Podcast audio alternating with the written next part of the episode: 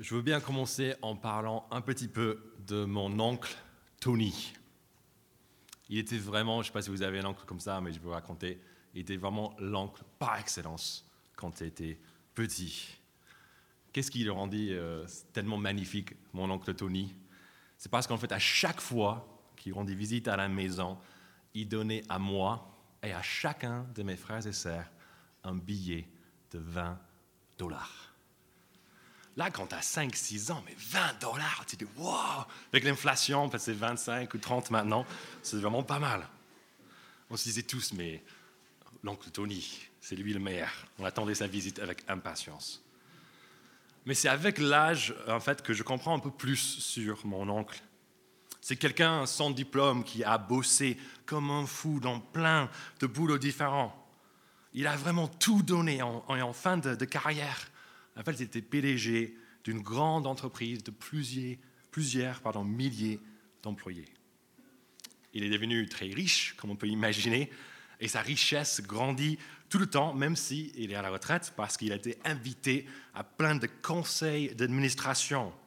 en fait, je ne sais pas si vous savez, mais quand tu es sur un conseil d'administration, sur une grande entreprise, ça envoie de l'argent, c'est incroyable, même si tu ne fais pas grand-chose. Mais ce n'est pas quelqu'un qui était seulement actif au côté, travail dans les affaires. Côté familial aussi, il a enchaîné plusieurs mariages et depuis plusieurs années, en fait, il ne se marie plus parce que ça prend trop de temps et trop d'argent, la divorce. Il a aussi habité dans plein de pays différents, en Amérique, en Asie, en Europe. Et dans ces pays, qu'est-ce qu'il fait? Il achète de grandes maisons, il les retape exactement comme il le veut, exactement selon son goût, et au lieu de juste habiter, d'être bien dedans, non, il vend, il passe à autre chose. C'est la même histoire avec ses voitures. Il me disait qu'à des centaines de reprises, il allait chez un concessionnaire et repartait le même jour avec une nouvelle voiture de luxe en payant cash. Il y avait juste une seule fois où il était empêché, et ça c'était en Allemagne, aller chez Mercedes avec tout l'argent nécessaire pour acheter la voiture. Mais les Allemands sont très stricts avec des papiers. Non, non, monsieur, vous ne partez le même jour, il faut qu'on fasse. Il dit, oh, je paye 20 000 de plus, il n'y a pas de souci. Non, non, non, on ne veut pas partir. Il m'a raconté, je ne vais plus habiter en Allemagne du coup. En gros, c'est un homme, il, agit. Un homme qui prend des risques. Un homme qui ne s'arrête jamais. Et contrairement à mon oncle, j'ai rencontré un ami qui s'appelle Steve à la fac de théologie. Je vivais dans un dortoir sur le campus et j'avais 22 ans à l'époque. Et la plupart de mes colocs avaient plus ou moins le même âge. Mais pas Steve.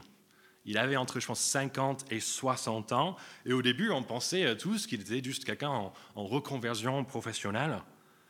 Mais ce n'était pas le cas. En fait, Steve a passé toute sa vie dans les différentes facs de théologie.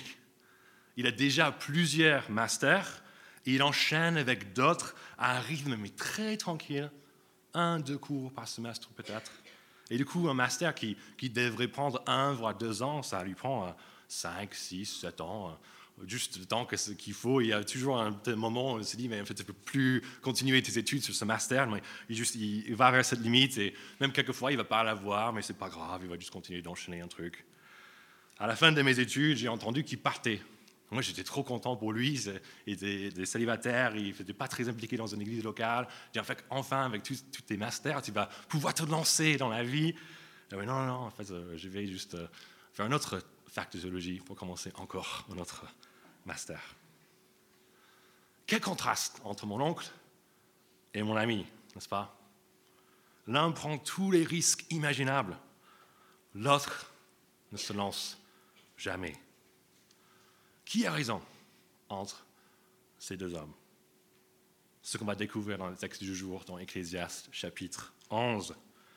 Ici, le Coëlette, le, le prédicateur, l'enseignant, il va nous inviter à nous lancer.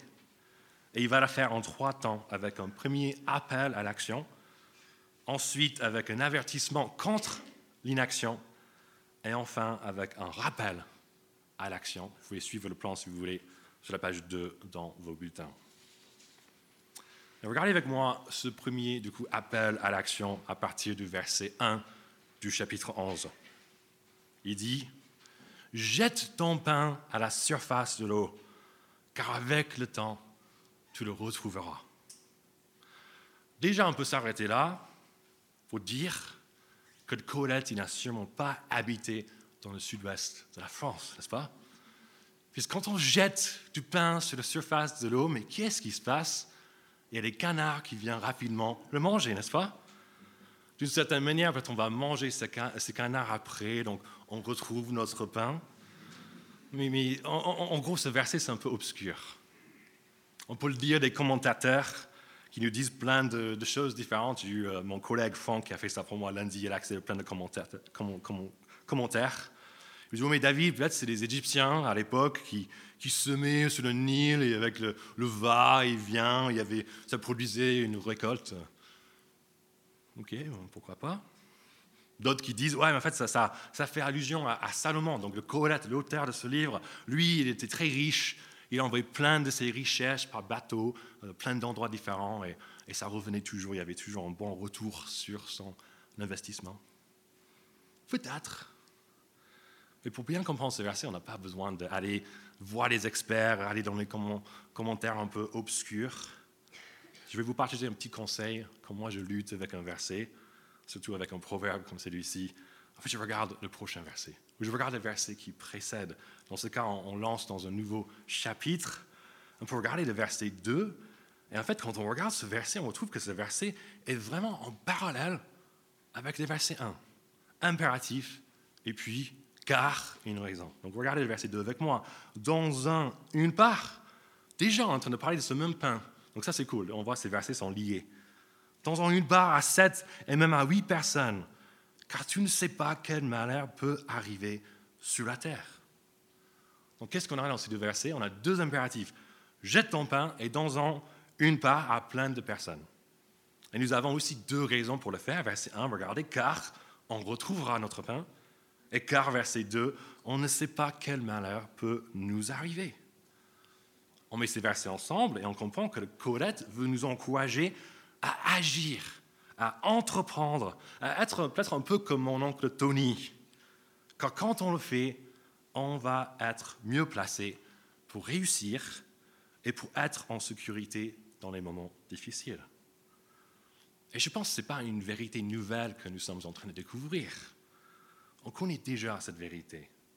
Quand on candidate pour une fac ou peut-être on postule pour un, un travail, on peut faire cela auprès de seulement une seule fac, pour seulement un poste qui nous convient bien. On peut attendre pour voir si on aura cette place, ce poste. Mais si on fait cela, on a beaucoup moins de chances d'avoir une place dans une fac ou de trouver un travail que si on postulait à 7, voire même à 8, voire même plus. Quand on s'aime partout, on a plus de chances de réussir. De la même manière, si on investit peut-être à la bourse, on peut mettre tout notre argent dans une seule action. Google, vas-y. Ou peut-être, on peut, si on, est, on fait un peu de freelance, on peut travailler pour une seule entreprise. Mais quel désastre pour nous si Google, ça chute. Ou si l'entreprise pour laquelle on, on travaille exclusivement coule. Ça serait plus avantageux de diversifier notre portefeuille diversifier notre travail. Jésus lui-même, il a parlé de la même chose dans Luc chapitre 16. Parabole un peu obscure, il met en avant un intendant qui est malhonnête. Et on se dit, mais Jésus, mais qu'est-ce que tu fais? Mais il dit, en fait, toi, tu as bien utilisé les ressources à ta disposition. Tu as créé des amitiés pour des moments difficiles, des moments de détresse. Donc le Colette ici nous invite à passer à l'action, à semer partout, à entreprendre des choses. Et même si on parle ici du, de jeter du pain et de, semer, je pense que ces encouragements dépassent le cadre du, travail, de, de l'argent. Ces encouragements peuvent toucher à plein de domaines dans nos vies. Peut-être que certains d'entre nous, on est en train d'entendre tout ça. On avait déjà peut-être un projet à cœur en disant, mais la Bible m'encourage à me lancer, mais c'est trop bien, je suis trop content d'être venu ce matin. Peut-être que d'autres exactement la réaction inverse, en train de se dire, mais ça fait peur en fait. Me lancer, mais non, je suis tranquille, je ne veux pas, pas faire plus. Parce que quand on commence un projet, mais qu'est-ce qui se passe? On, on s'expose à plein de risques. Les choses peuvent mal se passer, n'est-ce pas? Du coup, avant d'agir, on doit être sûr que c'est le bon moment. On doit attendre que tout soit à 100% nickel avant de passer à l'action. C'est ça ce qui est sage, n'est-ce pas? C'est ce qu'on en pense. L'avertissement de Coëlette contre l'inaction dans les versets 3 et 4 est pour nous. Dans le verset 3, il nous donne deux images. Regardez. Des nuages gorgés d'eau qui font pleuvoir et un arbre qui tombe quelque part. Sont deux choses qu'on ne peut absolument pas contrôler. On ne peut pas remplir un nuage d'eau. Peut-être dans les expériences scientifiques, on peut essayer de le faire, mais pas, comme ça se fait naturellement. On ne peut pas dire à un nuage, mais là, déverse, déverse ton eau là, dans mon jardin, s'il te plaît. On ne peut pas dire à un arbre, tu tombes à ce moment-là et dans cette direction. L'arbre, il tombe quand il veut. Il, tombe comme il le veut.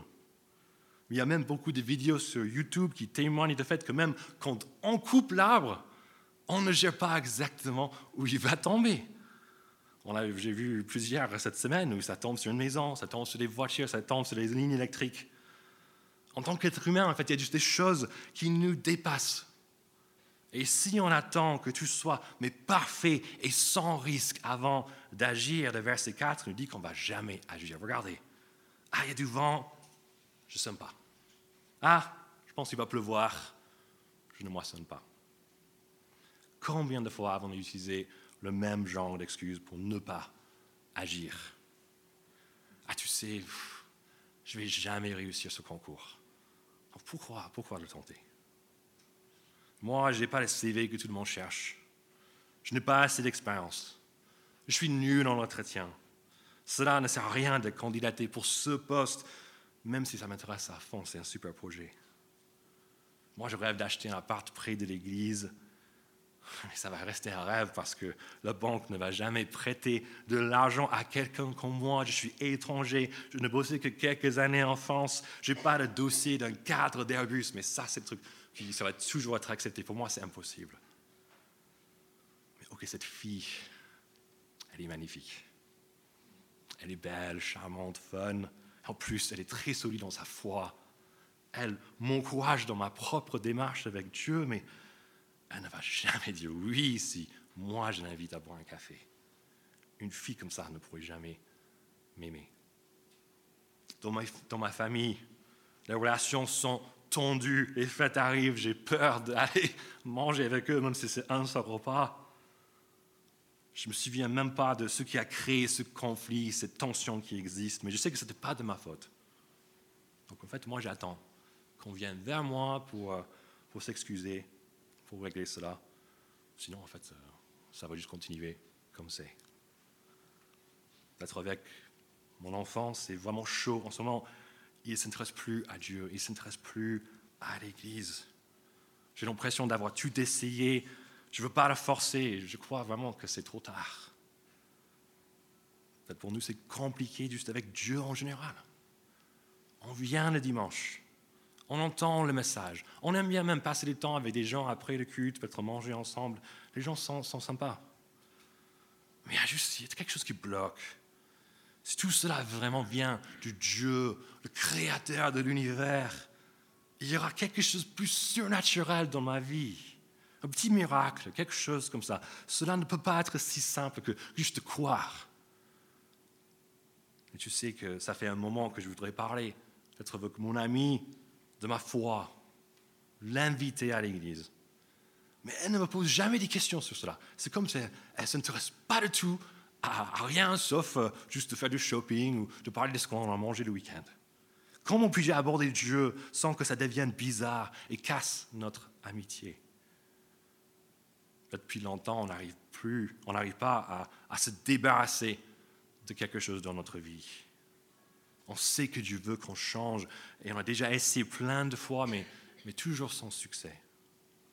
De plus, on n'est peut-être pas si bien entouré par d'autres personnes. Peut-être on n'a pas les mêmes dons que d'autres personnes dans l'Église et du coup on est prêt à jeter l'éponge parce que la transformation, ce n'est pas pour les personnes comme nous. Mes amis, si on reste dans nos excuses, si on attend que tout soit nickel et facile avant d'agir, le Coëlette veut nous dire qu'on ne va jamais rien faire On va rester comme mon ami Steve et on va peut-être rater plein de choses dans notre vie. Donc seulement, nous encourage, pas à jeter l'éponge, mais à jeter du semence, à s'aimer, à nous lancer. Mais est-ce qu'il nous donne du coup une carte blanche, juste pour faire tout ce qu'on veut, pour être comme mon oncle, par exemple?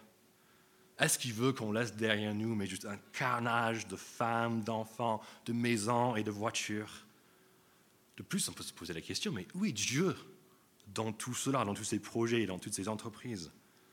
Ne sommes-nous pas censés peut-être l'inclure dans nos vies et nos prises de décision Ne sommes-nous pas censés connaître son plan et son œuvre et puis agir en conséquence? C'est peut-être trop risqué de faire autrement. C'est dans les versets 5 et 6 que tout va devenir clair pour nous.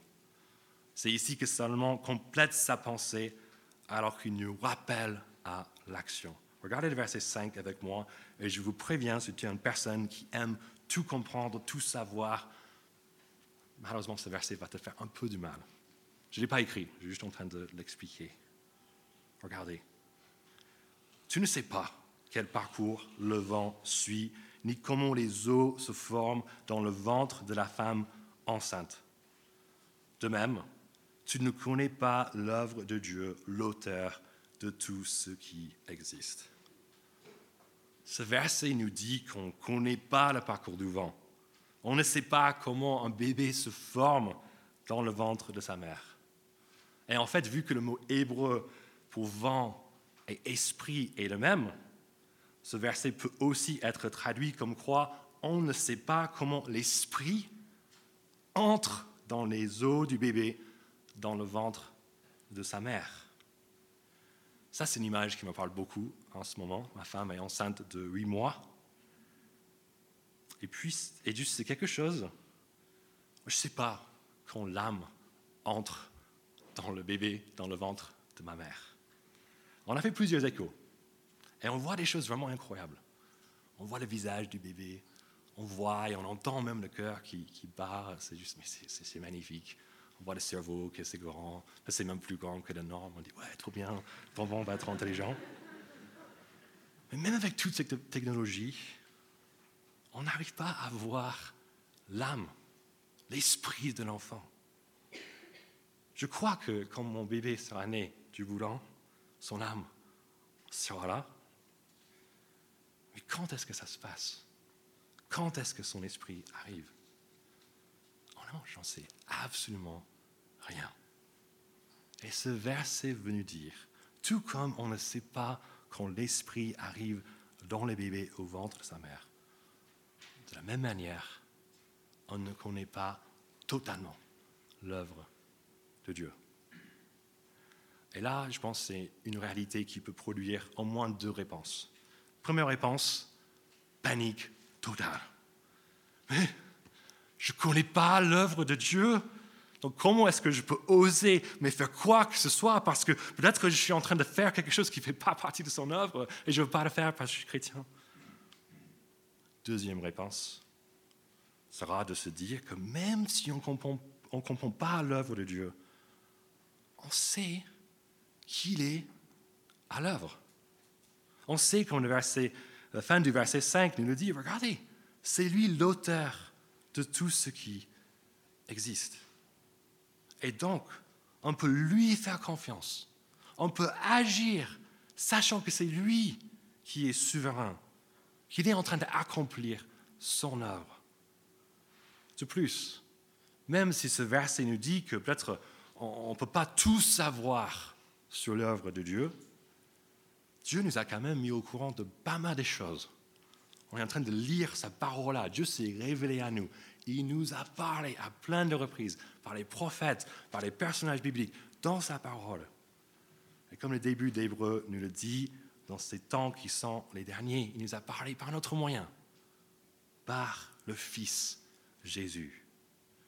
Et dans les évangiles, qu'est-ce que Jésus fait? Il fait beaucoup de guérisons, il mange avec des personnes, mais la plupart des évangiles, c'est Jésus qui parle, qui nous révèle en fait l'œuvre de Dieu qu'il est venu accomplir. Qu'est-ce qu'il nous dit par rapport à son œuvre? Qu'en fait, qu'il est entré dans notre monde pour vivre parfaitement et pour donner sa vie en rançon pour beaucoup.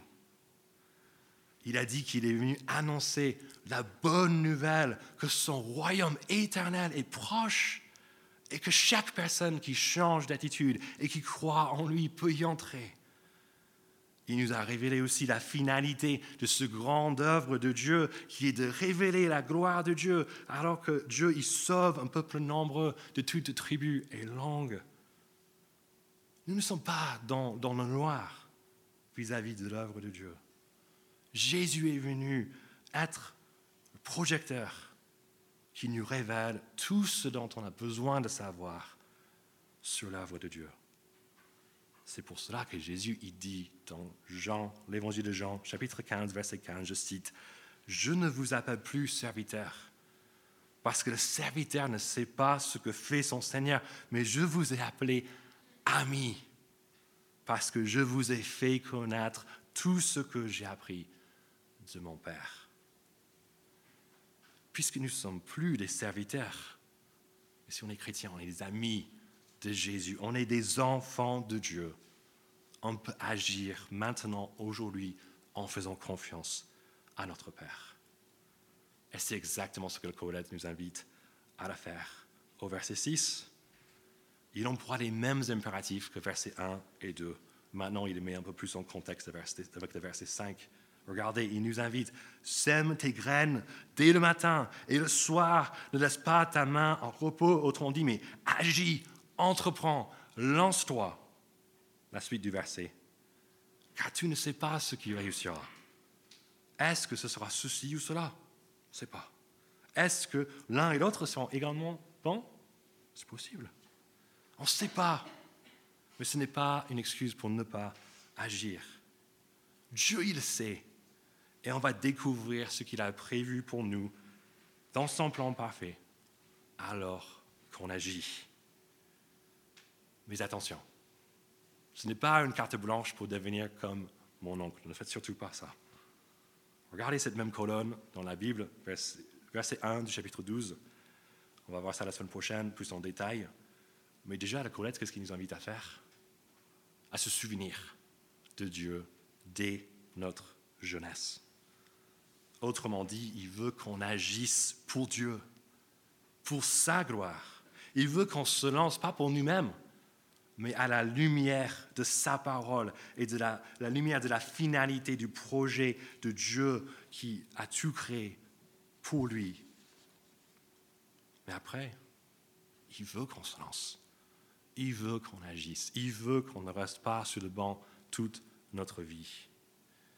Il veut qu'on le laisse être Dieu, l'auteur de tout, celui qui gère le monde. Et il veut qu'on se contente d'être des êtres humains comme nous sommes. Les êtres humains qui comptent sur lui et qui prennent des risques parce qu'ils savent que l'œuvre de Dieu est bonne et qu'en en fait on va le découvrir alors qu'on agit pour sa gloire. Par conséquent, même si on ne sait pas si on va réussir le concours, on peut le tenter. On peut bosser, comme le verset 6 nous invite, jour et nuit en croyant que Dieu va permettre la réussite si ça fait partie de son plan. On peut candidater à droite et à gauche, même si on trouve que notre CV c'est un peu pourri. Peut-être que quelqu'un d'autre va penser que c'est tout à fait correct. Et peut-être que Dieu va ouvrir notre porte vers un truc temporaire qui va débaucher vers un CDI ou vers une nouvelle formation. On peut visiter des appartes, on peut faire des offres, on peut trouver un courtier. Peut-être qu'il faut changer la banque pour trouver une banque qui nous aime. On peut faire tout cela pour, pour réaliser notre projet immobilier si on croit que ce projet peut nous aider à être plus utile dans le royaume de Dieu. Si on se sent prêt pour le mariage. Et si jamais on ne sait pas trop est-ce que je suis prêt ou pas, toujours parler avec notre responsable PEPS. Euh, il ou elle aura des infos pour nous. En fait, on peut y aller. Parler avec cette chrétienne qu'on aime bien. Peut-être qu'elle deviendra notre femme. Peut-être pas. C'est beaucoup mieux d'avoir essayé que de vivre avec des regrets. De plus, nous avons un Père, on a découvert ça dans Jean 15, un Père qui nous aime. Et dans les pires des cas, elle dit, non, désolé, je ne suis pas intéressé. Notre Père peut nous réconforter. Et puisque Dieu nous aime tellement, cela peut nous donner aussi la possibilité d'être pas celui qui attend que ce membre de notre famille vienne vers nous, mais celui qui va vers cette personne, même si c'est elle qui nous a fait du tort. On peut essayer de rétablir cette relation par la puissance de l'amour de Dieu en nous. Avec notre enfant, on peut prier, comme le verset 6 nous encourage, mais jour et nuit pour lui, on ne le lâche pas. On peut discuter peut-être avec d'autres parents pour, pour, connaître, en fait, mais, savoir qu'est-ce que vous faites pour, euh, pour aider vos enfants à, s'intéresser à Dieu. Et je pense quelque chose, quand mes parents me font ça, ça, ça me touche à chaque fois. On peut parler ouvertement, humblement avec notre enfant. Peut-être en demandant pardon, je ne suis pas le parent parfait, désolé. Et juste en exprimant notre envie, vraiment, je veux vraiment que toi, tu connaisses le Seigneur tu puisses vivre avec lui, avec moi, pour toute l'éternité dans son royaume. Si on attend peut-être un signe ou de comprendre toute l'œuvre de Dieu avant de croire, Dieu nous invite à regarder à Christ, le signe par excellence de sa puissance, quelqu'un qui est ressuscité d'entre les morts. Mais qu'est-ce qui a mieux de ça? C'est lui aussi qui accomplit parfaitement l'œuvre de Dieu par sa vie, sa mort et sa résurrection. On peut se lancer dès aujourd'hui dans l'aventure de la foi en faisant confiance que Dieu est réellement à l'œuvre dans nos cœurs. Il faut parler de notre foi. On n'a pas besoin d'attendre que quelqu'un nous pose la question par excellence, mais toi, qu'est-ce que tu crois? Peut-être euh, on peut prier pour cette occasion, peut-être que Dieu va nous la donner, mais souvent ça n'arrive pas comme ça. Souvent, en fait, il faut juste oser parler de ce que Dieu est en train de faire dans nos vies oser inviter notre ami en entendant plus, peut-être à l'église ou euh, juste en mangeant avec des chrétiens chez nous. Et pour nous qui avons peut-être du mal à vivre pour Dieu en ce moment, et je veux bien dire que c'est chacun d'entre nous dans cette salle qui est chrétien, c'est facile pour nous de se plaindre de notre situation. Mais c'est beaucoup plus facile pour, pour lui, pour elle. Où on peut croire vraiment Dieu sur parole? Continue dit, je cite 2 Pierre chapitre 1 verset 3, Sa divine puissance nous a donné tout ce qui est nécessaire à la vie et à la piété, en nous faisant connaître celui qui nous a appelés par sa gloire et par sa force. Est-ce qu'on croit que c'est vrai?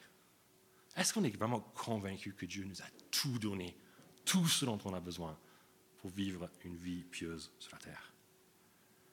Moi, je, nous invite à être convaincus de cela, d'être encore plus entourés par des frères et sœurs. Je vous invite à dépendre encore plus de Dieu ensemble, de cette divine puissance. Jour et nuit, on peut dépendre de Dieu pour vivre, on espère et on prie, de réelles transformations.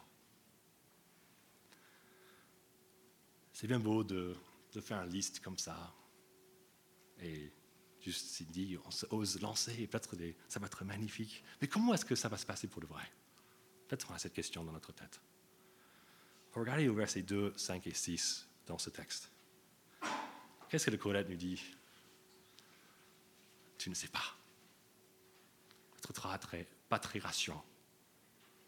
Mais face à cette incertitude, ce texte veut nous encourager à ne plus rester inactifs mais à nous lancer en comptant sur Dieu et la bonne œuvre qu'il est en train d'accomplir.